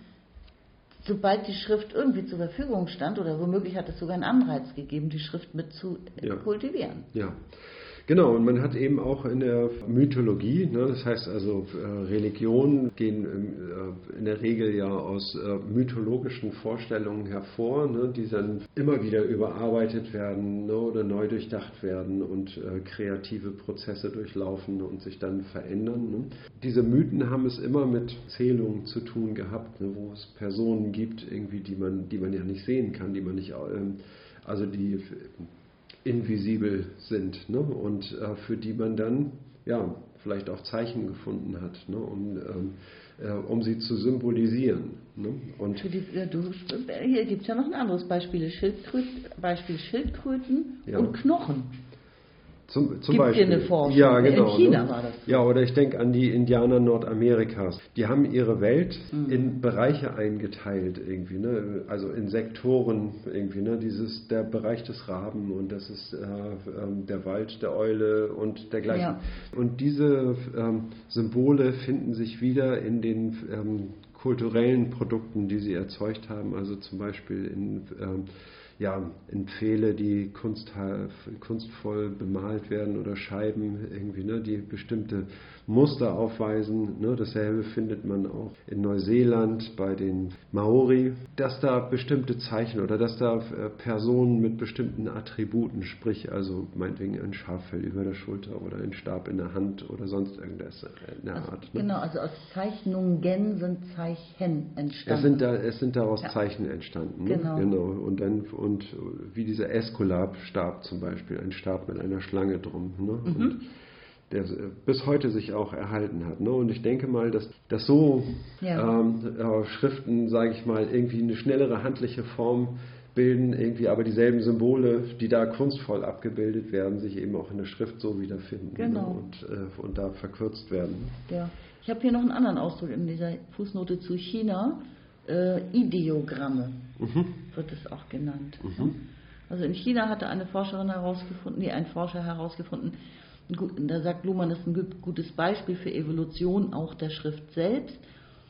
Ähm, man hat Muster nachgezeichnet, die sich in Knochen oder an Schildkröten zeigen, Mhm. wenn man sie entsprechend prä- präpariert. Ja. Und diese Muster sind, sind bedeutungsgeladene Zeichen, die sind in großer Zahl entstanden Mhm. als Ideogramme. Und dann werden sie als Ideogramme gelesen und haben sich als Schrift verselbstständigt. Ja. Anders ist die Plötzlichkeit der Entstehungsgeschichte einer sehr komplexen Schrift, die chinesische Schrift, Ja. kaum zu erklären. Sie setzt als Pre-Adaptive Advance eine in vielen Lebenssituationen ausgreifende, rationalisierte Divinationspraxis voraus. Richtig. Genau. Also rationalisiert in dem Sinne, dass dadurch Orientierung ermöglicht Genau. wird. Ne? Und äh, Orientierung und irgendwie das Zurückfinden zu einer Ordnung, ne, sage ich mal, wo dann alle gewillt sind, irgendwie sich äh, dem unterzuordnen. Und, und ein bisschen Sicherheit auch zu bekommen, sozusagen für, zu für bekommen. zukünftige Entscheidungen. Ne? Also Genau. insofern die soziale Funktion des Rechts findet sich in der sozialen, also ich würde sagen, ist dieselbe Funktion, wie hier die Divination mal hat. Ja, genau. So, und dann, jetzt kommen wir aber zum Codex Hammurabi, ne? oder sehe ich das falsch? Ne. Die Phonetisierung in Mesopotamien, ne? Einschluss des Übergangs zur Phone- Phonetisierung in Mesopotamien. Ja, ne? das haben wir Ist da, gehabt, ja. haben wir, darüber haben wir geredet. Rechtsprobleme traten in diesen frühen Hochkulturen als Divinationsprobleme auf, haben wir auch drüber geredet. Das heißt, als Problem herauszufinden, was geschehen war, also ich finde den Ja. Zu- äh, Vergangenheitsbezug hier sehr wichtig. Ja, Dass man sich unter Weissagung eben nicht nur Zukunftsprognosen vorstellt, Ja. sondern es ging auch darum, herauszufinden, was war denn geschehen und dafür dann auch den richtigen, Hm. man könnte sagen, rechtlichen Rat zu haben. Rechtlich weiß ich nicht. Ne? Also Naja. man, man hat sozusagen das Orakel in Anführungszeichen Mhm. befragt ne? und hat dann herausgefunden, was, ähm, wie, da, wie damit umzugehen Nee, nee, ist. nee, doch, guck mal, Ja. was geschehen war und, jetzt kommt es doch, wie Schuld und Unschuld verteilt sind. Ja, genau. Ja, Aber, also es- es geht schon in Richtung Rechtsprechung. ja, okay. Ja, würde ich ja, sagen. Ist gut, ja. Nur, dass eben ein, ein Rechtsbegriff, sage ich mal, in, Mhm. in, der ausdifferenzierten Form, wie wir ihn kennen, ähm, nicht vorhanden war. Genau, ja, ja, das ist aus heutiger Ja. Perspektive so äh, von mir formuliert jetzt, ja. Ja. Ganz klar, ja, Mhm. hast du recht. So, jetzt kommen wir aber zum Codex Hammurabi. Die gefundenen äh, Schriftzeugnisse, etwa der berühmte Codex Hammurabi, waren dann auch nicht Gesetze im unseren Sinne, nicht Fixierung des durch sie in Geltung gesetzten Rechts. Dieser Kodex von Hammurabi, ne, der ist, ähm, ich habe nachgesehen, 1800 vor Christus ist der vermutlich entstanden. Ne, und Hammurabi, ein mesopotamischer König, hat äh, seine rechtliche Praxis und äh, zur Unterstreichung seines Lebenswerkes vermutlich auch ne, seine, äh, seine Urteilspraktiken in Form von Regeln oder Analogien ne, äh, niedergeschrieben. Dieser, äh, diese Stele ist, glaube ich, so zweieinhalb Meter hoch und ähm, ist vollgeschrieben mit ähm, circa 8000 Worten. Ne? Punkt, Punktschrift, welche, welche Punktgröße? Oh, das weiß ich nicht. Also ich, ich vermute, dass es Keilschrift ist, aber ich kann, weiß es nicht Muss genau. das sau groß gewesen sein, die Keilschrift? Nein, das ist eine große Stele und das oben so ein, sieht aus wie so ein Horn und das oben irgendwie so ein Bild drauf, also Bild ist auch dabei und dann aber ganz viele kleine Schriftzeichen. Ganz klein? Ja, ganz klein. Hat man schon damals die 12-Punkt-Schrift ungefähr gehabt, oder wie? Könnte sein, ne? ich würde sagen 18 Punkte. Ja, würde ich ne? doch auch sagen, Ja. Weil ich frage mich gerade, was man draufkriegt auf zweieinhalb Meter, ne? 8000 äh, Worte sollen es 8000 Worte? 8000 Worte Das ist ja sollen gar es nicht sein. so viel. Ja, es gehören noch so ein paar weitere Tafeln dazu. ne? Also es ist auf Mhm. jeden Fall ähm, ein ähm, sehr wertvoller Schatz, aber es ist nicht so, dass äh, dieser Kodex von Hammurabi jetzt das geltende Recht zum Ausdruck gebracht wurde. Ne? Das heißt also, weil Mhm. es auf dem Stein steht, irgendwie, dass es auch in den Gerichten so genau praktiziert wurde, sondern es ist, sage ich mal, eine, ja, eine künstlerische Eigenleistung von Hammurabi selbst gewesen, dass er dies alles nochmal notiert hat ne? und als sein, äh, seinen Nachfolgern, sage ich mal, als Hinterlassenschaft übergeben hat, irgendwie mit der Aufforderung, das ebenso zu tun, wie Aber er das gemacht hat. Gut, aber gab es damals denn überhaupt schon Gerichte? Ich meine, der war doch wahrscheinlich Ja, Gesetzgeber und Richter in einem, ne? Also Ja, der Herrscher genau. über alles. Ja, das nehme ich auch Gab an. es dann überhaupt Gerichte schon? Nein, das, nein, nein, aber es wurden eben ähm, so strittige Fälle, ähm, wurden dann schon mal behandelt Mhm. und es gab eben auch staatswichtige ähm, Angelegenheiten, Mhm. ne, die dann eben auch äh, wirklich vor seinem äh, Stuhl dann ausgetragen wurde. So nehme ich mal an. Ne? Mhm. Und seine Weisheit irgendwie hat er sozusagen dort hinterlassen ne? und es ist jetzt kein, ja, in unserem Sinne Gesetzestext, ne? Klar. der dann ja. eine, wie soll man sagen, unabhängige Gültigkeit hätte oder so, Ja. keine Rechtsgeltung beanspruchen könnte. Ne? Auch Obwohl, obwohl es den Anschein hat. Ne? Also man könnte denken, irgendwie, das ist geltendes Gesetzes, aber Mhm. nach historischer Forschung war es das nicht. Okay. Auch hier noch eine Fußnote. Ein Botero-Forscher Mhm. deutet den Kodex Hammurabi als eine Art Selbstglorifikation des Königs, als politisches Testament, das zeigt, wie durch Rechtsentscheidungen Ordnung gewährleistet worden ist. Mhm. Ja, Ne? okay. Gut, ich meine, es ist auch nur eine Deutung von Mhm. anderen möglichen Deutungen. Ja. Gut, ähm, faszinierend finde ich nochmal, aber das hatten wir schon erwähnt, die Wenn-Dann-Form, Mhm. ja, die damals eben auch schon äh, hatte. Konditionalprogramme, genau. Genau, eine ja. der frühesten oder der größten Errungenschaften der Menschheit, hatte Ja. Luhmann an anderer Stelle schon mal gesagt. Sie, äh, genau, diese Wenn-Dann-Form und die Divination dienten sogar auch schon der Gerichtspraxis, sagt er hier. Ne? Ja. Die Lösung von Fallproblemen, auch der Gerichtspraxis diente das. Ja. Eine generalisierende Kasuistik nennt er das hier. Mhm. Also eine, eine Kasuistik heißt eine äh, Fallbeschreibung, ne? die dann Ja, Ich würde sagen, eine, eine Rechtslehre, die von Fällen ausgeht, das ist eine regelrechte Lehre, würde ich sagen. Vom Einzelfall ausgeht, von Fällen. Ja, also sagen wir mal so, irgendwie jetzt, wenn es nicht direkt auf die Gerichtspraxis, äh, auf die Rechtspraxis bezogen wird, gehst du immer so von, von so einer modernen Terminologie aus. Ne? Ich würde dann, sage ich mal, eher einen Gang zurückschalten und Mhm. sagen, gehen wir davon aus, dass wir noch kein Rechtssystem haben, sondern äh, nur so rudimentäre Vorformen. Ja. Ne? Dann ist so eine generalisierende Kasuistik, wo Fälle beschrieben werden Mhm. und, und deren Handhabung äh, zum Ausdruck gebracht wird, irgendwie das äh, trifft es wohl am besten. Ne? Dass man Okay. bestimmte Kriterien hat. Ne? Wir lassen einfach das man- Wort Recht weg, aber im Grunde war es Rechtsprechung, was da Ja. erfolgt ist. Ja, gut. Mhm. Ne? Also, Nur ohne das Bewusstsein desselben. Man hat es eben Weissagung genannt. wie eine Rechtsprechung, nur eben ohne Rechtssystem. Ja. Ach so, und du, die binäre Kodierung finde ich ja auch nochmal Hammer erwähnenswert. Mhm. Ne? Also eine binäre Kodierung, nämlich in günstige und ungünstige Zeichen. Ne? Ja, also ja. Das ist jetzt so der Divination pur Ja. und ist rausgeflogen aus dem System mittlerweile. Ja. okay. Ne? Ich würde sagen, wir machen mal einen, einen nächsten Brocken weg hier. Genau. 248. Es gab mit anderen Worten eine mit Hilfe von Schrift entwickelte Rechtskultur und entsprechende Expertise, längst bevor man schriftliche Fixierung als Geltungsbedingung ansah. Noch die römische Stipulatio war eine einseitig bindende Erklärung, die der Form nach mündlich erfolgte, aber für Beweiszwecke auch notiert werden konnte.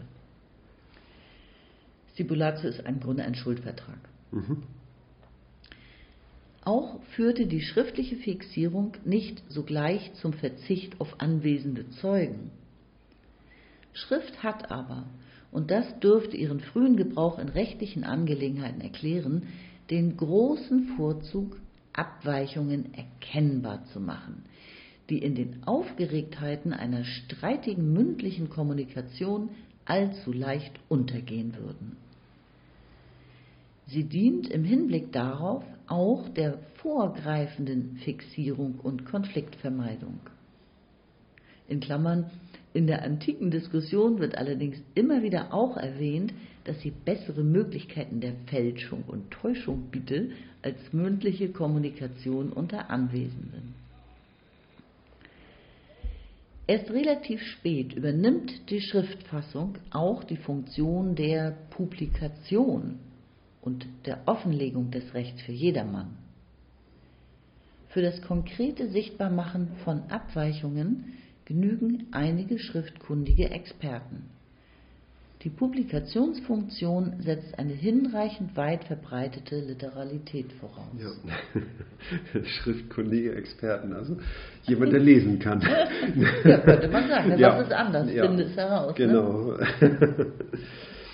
Ja, also diese, äh, die Schriftform bietet eben die Möglichkeit, äh, Konflikten vorzugreifen. Ne? Das heißt also, etwas, was in Schriftform fixiert ist, ne, liegt in einer Form vor, die zeitlich unabhängig ist. Ne? Und wenn es zu einem Konflikt kommen sollte, dann kann man auf etwas zurückgreifen, von dem alle wissen, dass es zu einem Zeitpunkt gewesen, als dieser Konflikt noch nicht war und mhm. ist jetzt keine willkürliche Beugung, ja. sage ich mal, der Fakten, ne, sondern mhm.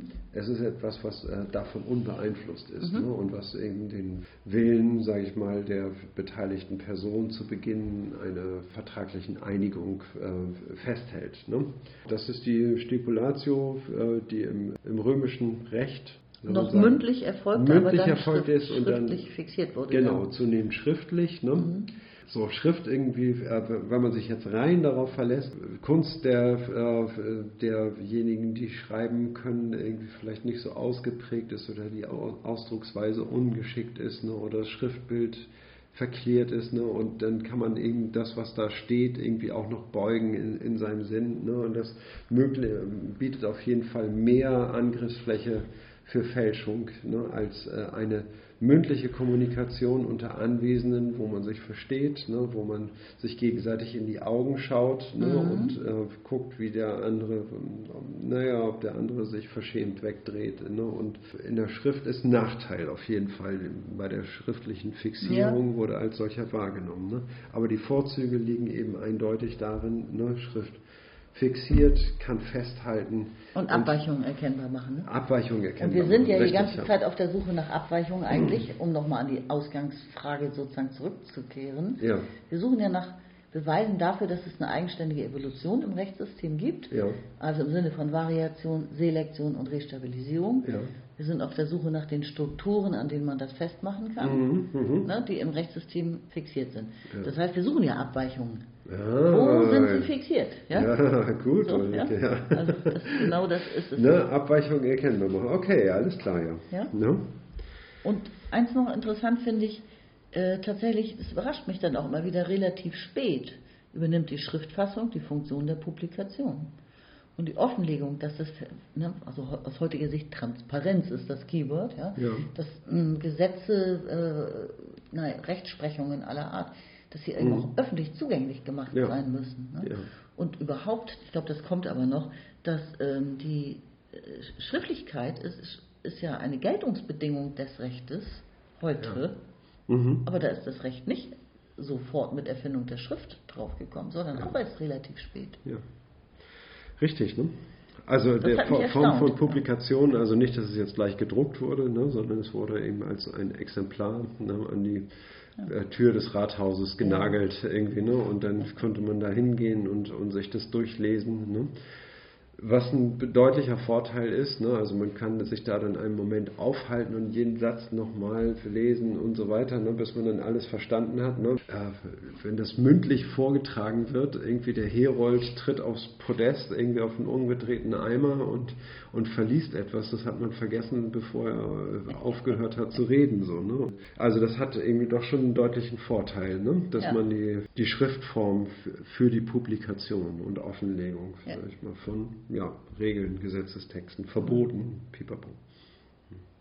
Mensch, mir fiel gerade ein, ob man auch Herolden sagen müsste, aber die Geschichte muss man nicht nachträglich noch gendern, ne? Nein, nein. In, eine Zeit zurück. ist mir auch nicht mit, bekannt. Ich, mir ist in meiner ähm, jugendlichen Mittelalterlektüre auch keine Heroldin bekannt geworden. Ah. so, und der letzte Satz. Die Publikationsfunktion setzt eine hinreichend weit verbreitete Literalität mhm. voraus, das heißt die Fähigkeit zu lesen und zu schreiben, das bedeutet Literalität ne, und ähm, sofern Schrift dafür geeignet sein soll, ne, muss man voraussetzen können, dass ja, die Menschen lesen und schreiben können. Ja, und das war ja überhaupt nicht der Fall damals. Das war ja nur eine, einer winzigen Elite vorbehalten. Ich würde sagen, es äh, hat zunehmend Verbreitung gefunden. Ne? Also äh, wenn man denkt, also in jedem Dorf wird es dann vielleicht einen Lehrer oder einen Pastor gegeben haben ne? und äh, Menschen, die, äh, die lesen und schreiben können, die das dann eben weiter vermitteln können. Ne? Aber meinst du, dass man in der Antike mehr Menschen lesen und schreiben konnten als im Mittelalter? Weil ich meine, du weißt, dass mit Erfindung des Buchdrucks danach erst ein jahrhundertelanger, jahrhundertelanger Prozess einsetzte, die Schule erst erfunden werden musste und die, also in Europa mhm. jedenfalls, und ähm, der breiten Bevölkerung das Lesen und Schreiben erstmal beigebracht werden musste. Ne? Ja, das, war, das war, ist mir schon klar. Ne? Dass das, aber ich sage ja gerade, es wird nicht vorausgesetzt, dass alle lesen und schreiben können mhm. ne? oder, oder der größte Teil, ne? sondern ähm, es reicht ja aus, wenn, äh, wenn du jemanden kennst, der lesen und schreiben kann, ne? der, das, ähm, der sich ein Bild von der Lage machen kann, der erzählen kann, was okay. in diesem Text steht. Ne? Dann würde ich sagen. Bin ich dran? Ja. Gut, ich lese auf Seite 249, Mitte der Seite. Während orale Kulturen in ihrem Gedächtnis auf strikte, wie immer dann fiktive Wiederholung angewiesen waren, zum Beispiel in ritueller Form, geben schriftliche Texte größere Freiheiten der Verwendung in nicht vorhergesehenen vorgesehenen Situationen. Bedingt allerdings durch größere Sorgfalt in der Abfassung der Texte selbst. Sie müssen aus sich selbst heraus verständlich sein und dem Interpretationsspielraum Schranken setzen. Und vor allem, sie müssen Widersprüche vermeiden und für hinreichende Konsistenz sorgen. Jan Assmann nennt das Übergang von der Dominanz der Wiederholung zur Dominanz der Vergegenwärtigung von ritueller zu textueller Kohärenz. Schon in sehr frühen, in die Anfänge der Schriftkultur zurückreichenden Zeiten wird in Rechtsangelegenheiten Schrift gebraucht, vor allem, wie gesagt, zur Klarstellung und zum Erkennbarmachen etwaiger Abweichungen. Dabei bleibt es in allen über Schrift verfügbaren Kulturen.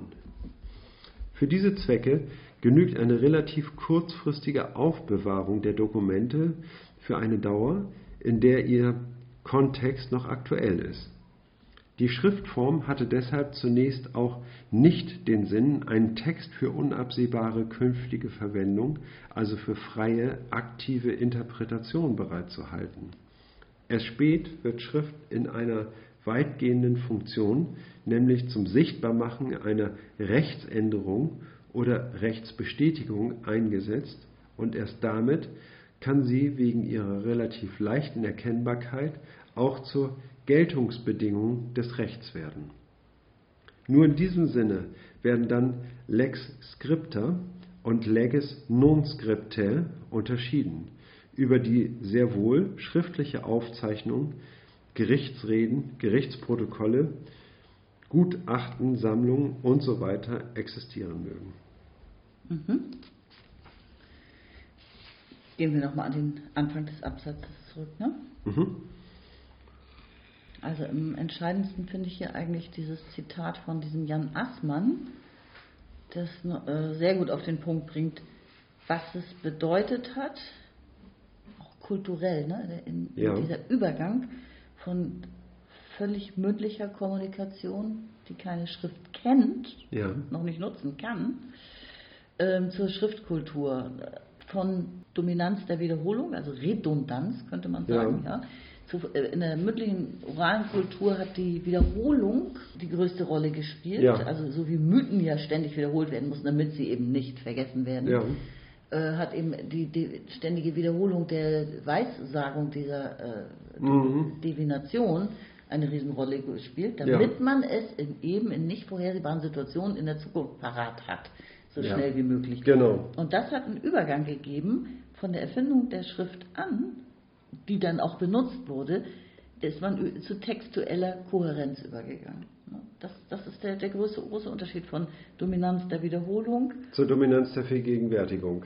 Äh, die, ich habe das mit der Vergegenwärtigung verbaselt gerade, natürlich. Es geht um die Vergegenwärtigung, dass man diesen zeitlichen, jederzeitigen mhm. Zugriff hat, wenn man es mhm. braucht. Man weiß ja nicht, wann, wann, braucht, genau. wann man Rechtsprechung braucht. Genau. Und vor allen Dingen, Luhmann nennt es auch bei der Wiederholung, das nennt er hier oben fiktive Wiederholung. Ja, genau. Und damit meint er, dass, äh, dass die Wiederholung, das ist nur eine vermeintliche Wiederholung, mhm. im Grunde genommen ist es eine Verfälschung. Ne? Und die, äh, oder eine, sukzessive Abwandlung, dann kann man sich fragen, ja, es, es, hört sich an wie eine Wiederholung, es ist aber keine Wiederholung, ja. weil äh, es ist entstellt. Ne? Es wird jedes Mal neu aktualisiert von, von dem Individuum, ja. das es wiederholt. Und genau. ob es überhaupt eine Wiederholung ist, das möge man dann mal prüfen, ja? Genau. Es muss Ohne ja nicht, Text. Muss ja nicht böswilligerweise, sondern einfach nur, weil man sich ähm, nicht so ganz genau an den Wortlaut erinnern kann. Weil ne? man einen schlechten Tag hatte, weil man vergesslich ist, weil man, genau. weil man, weil man, ne? Also ja, ja, genau. unendlich viele Möglichkeiten. Gut, und, ähm, und davor schützt natürlich, ne, wenn man jetzt, wenn Texte die setzen jetzt natürlich höhere Anforderungen ne, an, die, mhm. an die Formulierung, ne, aber dann hat man etwas, worauf man permanent zurückgreifen kann und in dem Augenblick, wo man es eben braucht, kann man sich das vergegenwärtigen und hat den exakten Wortlaut. Ne. Also eine sehr viel höhere Sicherheit, ja. um diese Zukunftserwartungen zu stabilisieren. Genau. Mhm rechtliche Zukunftserwartungen oder welche ja. auch immer. In der Divinationszeit ging es ja auch nicht nur ums Recht, Mhm. Ja, da ging es vielleicht auch mal um die Liebe oder wen man heiraten soll oder wie ja. das Wetter wird. Das mag da auch alles mit reingespielt haben. Mhm. Ich denke mal, es ging um Frage, Fragen sämtlicher Art. Ne? Ja. Fruchtbarkeitsweissagung, ich weiß nicht was alles, ja. mag es auch alles gegeben haben. Und die schriftliche Fixierung. Ja, weißt du übrigens, wie das, wie das heute läuft? Also wenn man ein, ähm, wenn man sich Rechtstexte äh, kauft, ne? also ich habe ja mal im Vorzimmer vom Leiter der Personalabteilung der Universitätsklinik Eppendorf gearbeitet. Ne? Jetzt plauderst du aus dem Nähkästchen. Jetzt plaudere ich mal was aus dem Nähkästchen. Und der hat eine, ähm, der muss natürlich eben auch Rechtssicherheit haben. Ne? Und der hat auf jeden Fall in seinem Büro eine, eine Sammlung, sag ich mal, von Personalvorschriften, Gesetzestexten und so weiter äh, gehabt. Ich weiß gar nicht genau, welche Gesetze das gewesen sind. Ne? Und das ist so ein Abo, was man hat. Und das sind keine Bücher, sondern mhm. das sind mehr oder weniger Ordner. Ah ja, klar. Ne? Und dann kriegt man ja. ähm, von äh, in regelmäßigen Abständen kriegt man dann Updates. Das heißt mhm. also, man kriegt irgendwie kein, kleine Papierblöcke mhm. ne, und die muss man dann gegen entsprechende Seiten in dem äh, ursprünglichen Text austauschen. Ne? So, ich das bin auch noch in der Zeit des Papiers aufgewachsen. Ich ja. weiß genau, was du meinst. Natürlich. Ja, ja. Früher hat man Ergänzungsbände immer bekommen. Die musste man abheften. Genau. Ne, und das war eine ziemliche Arbeit, ja. ne, um, um, diese Gesetzestexte aktuell zu halten. Ne? Ja. Also die sind äh, die werden laufend präzisiert und da ändert sich relativ viel. Na klar. Ne? Ja. Ich meine, auch jedes Jahr kannst du als Otto Normalbürger googeln, ähm, was es Neues, was was ich Führerscheinentzug im Verkehrsrecht oder so, ja, Also ne, oder Steuerrecht, das wissen wir auch alle. Es gibt laufend äh, Änderungen. Ja, äh, so viel dazu. Ne? Und zur, äh, ne, zur Anforderung an die Präzision des Dargestellten im Text. So, also der Text und die Abweichung, ja. ja. Das, äh, dafür ist der Text Gold wert. Und dabei bleibt es in allen Überschrift verfügenden Kulturen. Mhm. Jetzt geht er nochmal auf die Zeit der Aufbewahrung ein haben wir aber schon gesagt eigentlich. Ne? Es, es war, am Anfang wurde das, war das nicht ja. not, wurde es nicht als notwendig erachtet, Dokumente für eine längere, also für eine unbestimmte Zukunft ja, aufzubewahren. Genau. Ja. Schrift, ja, aufzubewahren. Vielleicht den Kodex von Hammurabi, ich denke ja. mal, den hat er tatsächlich in Stein gemeißelt, damit er für lange Zeit verfügbar ist. Für die Ewigkeit vielleicht sogar. Ne? Aber äh, in der Regel hat das nicht für Schriftstücke gegolten. Wo schmeißt man eigentlich Steine weg? Gab es früher Steinmülleimer? Oder Steincontainer zum Recyceln. Bei Asterix und Obelix, da haben die sich doch immer so einen Katalog irgendwie bestellt, irgendwie, der dann so in Marmortafeln geliefert wurde. Der arme ja? Postbote. Ja, kannst du dich da Nee, den kenne ich nicht. Nein? Da wurde mal so ein, so ein wirklich, wurden diverse Marmorplatten irgendwie, die Echt jetzt? beschriftet. Der, der ja. Quellekatalog von damals? Ja, ich glaube schon. Das ist sowas. ich weiß nicht mehr genau, was das, das Thema des Katalogs war. Schade, den kenne ich gar nicht. Okay, zurück zum Text. Ja. Also, aber ich meine, er hat es wirklich mehrfach erwähnt. Das ist auch wichtig. Die Schriftform hatte ursprünglich gar nicht den Sinn, diesen Text aufzubewahren für diese unabsehbare künftige Verwendung. Ja. Diese, diese, Idee musste auch erst entwickelt werden. Genau, ne, und auch die entsprechenden Techniken, Texte zu präzisieren, ne, worauf es ankommt. Ne. dass auch Rechtschreibung wichtig ist und Satzbau, damit es eindeutig ist. Und überhaupt irgendwie ne, diese Präzision beim Festhalten von, von Rechtstexten und zum Sichtbarmachen von Rechtsänderungen. Ne, das, ist, das sind ja alles sag ich mal, Formen, die Voraussetzung dafür sind, irgendwie, dass äh, so ein Rechtssystem dann Schrift als Konservierung von Gesetzen mhm. verwenden kann. Und erst dann allmählich hat das Recht auch selbst beschlossen, die schriftliche Fixierung zur Geltungsbedingung von Recht zu machen. Ja. Ne? Dazu ist es spät gekommen. Das fand ich, wie gesagt, erstaunlich. Hatte ich vorhin schon mal erwähnt. Und erst ab dem Moment, wo es zur Geltungsbedingung wird, dass ja. es schriftlich vorliegt, ab da hat man dann unterschieden, so verstehe ich das, zwischen Lex Scripta, also ja. ich denke mal Gesetze, die, äh, im Original dann mitgeschrieben wurden, ja. sozusagen bei ihrer Entstehung, ja. und Gesetzen, die also ursprünglich nicht schriftlich fixiert ja, und waren. Ungeschriebene Gesetze. Ungeschrieben. Oh, Ganz einfach. Zappel, Strampel. ungeschriebene Gesetze, verdammt, wollte ne, ich das Das heißt sagen. eben ja, nicht, genau. dass diese ungeschriebenen Gesetze nicht gelten würden, auch die gelten, ne? aber sie sind eben nicht in Form von, äh, liegen nicht in Form eines Gesetzestextes vor. Wohl aber werden sie in Protokollen erwähnt mhm, oder werden in, mhm. äh, in der Kommunikation reproduziert ne? oder alles klar, das habe ich noch ein bisschen anders verstanden, ja. aber das, da hast du mir jetzt auf die Sprünge geholfen. Es ist ja sehr viel einfacher, als ich dachte. Genau. Und ich würde sagen, dass wir an diesem Pünktchen auf Seite 250 mhm. einen Strich ziehen. Genau. Weil es ist die Hälfte dieses zweiten Abschnittes. Ja. Und dann hoffe ich mal sehr, dass ähm, es noch weiterhin ganz viel regnet in Kuba. Und wir den, Damit wir noch möglichst ja. viele Karibik-Editionen herausbringen können. Wird wohl nur noch eine, ne? Ja, ne? Schauen wir mal. Ja. Wenn uns kein Daikiri dazwischen kommt. Und die Sinne vernebelt. Ne? Okay. Ja, jetzt werden wir rausgehen in die kubanische Nacht und noch schön eine Zigarre rauchen. und das nächste Mal geht es mit den zehn Geboten weiter. Alles klar. Bis dahin. Liebe ich Grüße. Hoffe, das weiß nicht allzu abschreckend. Hasta pronto. Hasta próximo.